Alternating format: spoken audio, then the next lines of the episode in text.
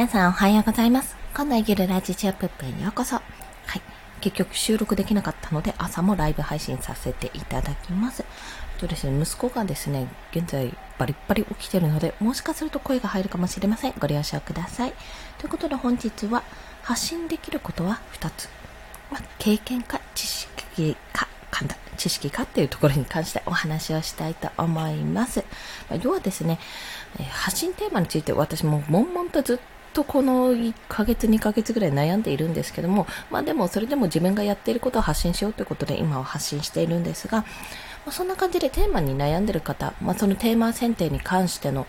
過去の放送とかもあるように、そこで培ったものって結局じゃあなんだっていう話になるんですよね。まあな、何を話せばいいかっていうところになるんですよ。で、それになった時に、やっぱり2つだなって。経験か知識かっていうところだなっていうところを感じたので、またそちらについてお話をします。要はですね、なんだろう。同じ、例えば、うーん、今、パッと目に入るものないんですけども、あ、まあいいや、主婦だとしても、同じ主婦だとしても、例えば、えっ、ー、と、主婦歴20年のベテランが語る掃除術か、もしくは主婦歴1年目の主婦が語る掃除術術、噛んだ。だったらどっちがいいかって、どっちがなんとなくこの人の方がなんか良さそうだなって思うかっていうと、やっぱりパッと見て20年の方が、なんか、ああ、この人20年間もやってるからいろいろ経験とかもね、スキルとかも溜まってそうだなっていうふうに感じるわけですよね。それと同様に、やっぱり何かをこう話すときに、権威性、あ、これいいなって思う、その権威性とか信用できるなって思う値って、やっぱりその、継続して、まあ何年やっているとか、あとはそれもしくは実績ね、何件取ってるとか、例えば営業だったら20年間外回り営業やっていて、えっと、何件、何百件、もう20年だとどれぐらいなんだろう。もういくつもの、もう全国の、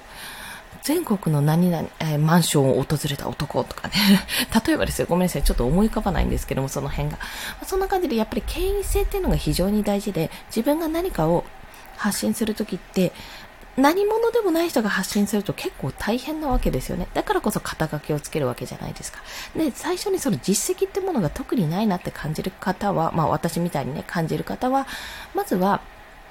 知識から入るっていうのもありなわけですよ。とりあえず肩書きだけ名乗って、そこからそれにまつわる知識、まあ、情報とかを自分で、まあ、ピックアップして、そちらをどんどん発信していくって形になると、要は、この人自体には、まあ、このアカウント自体にはそこまでこの人はそんな経験はないけども、すごくなんかいろんな情報、それに関する情報を、しかもニッチでなんかコアな情報を教えてくれるっていうようなアカウント、もしくはメディアになればね、それはそれでやっぱり需要が高まるわけですよね。まあ、今出てきたのが、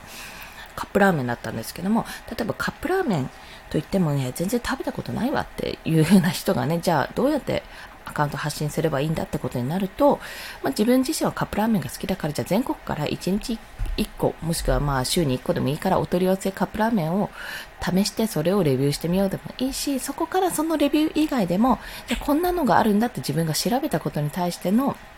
情報を載せたり、あとは比較、同じ味噌ラーメンでもこことこことここだとこんなに味が違うって比較をね、書いたりしても面白いじゃないですか。まあそんな感じで、ま今のちょっとカップラーメンを例に挙げましたけども、そんな感じでやっていくのも楽しいんじゃないかなと思います。で、まあそんな話でね、やっぱり有益とか、どうやったら、まあ、受けるというか、人が喜ぶかなとかって考えてみると、非常にやっぱり難しくなる。おそらく、これはどうか、これはどうかっていう、なんか何度も何度も繰り返し挑戦をしていくことになるかと思います。というか、なっている状態ですよねっていう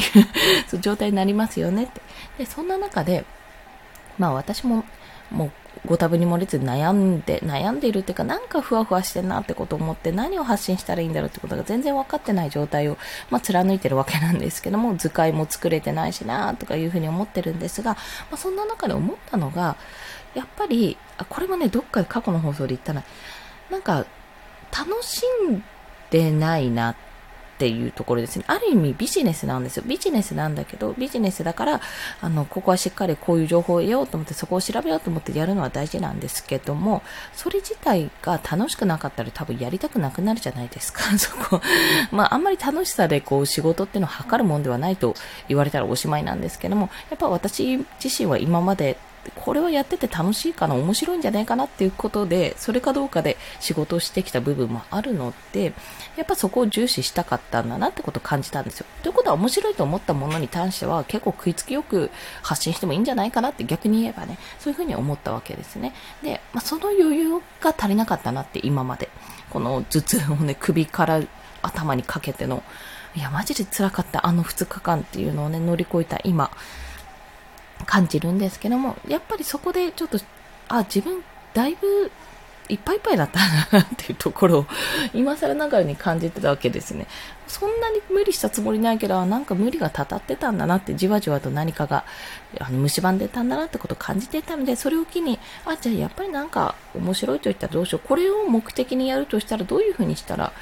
届くかなとか、そんな風に考えられるようになったので、一回ちょっとテーマ選定でうんうんうん悩んでいる方は、もちろんそれはね、時間がかかるものだと思います。時間がかかりますよ。決まるまでに。まあ、一回決めてね、もう自分が興味なくても決めてこれをやるぞって言って、バーってできる人は全然それでいいと思うんですよ。むしろそれ、そういう方の方が推奨されるし、そういう方の方が絶対いい。私は断言できる。絶対いい。すぐにブログも作れるし、情報発信もできるから。ただなんかこんな風にね、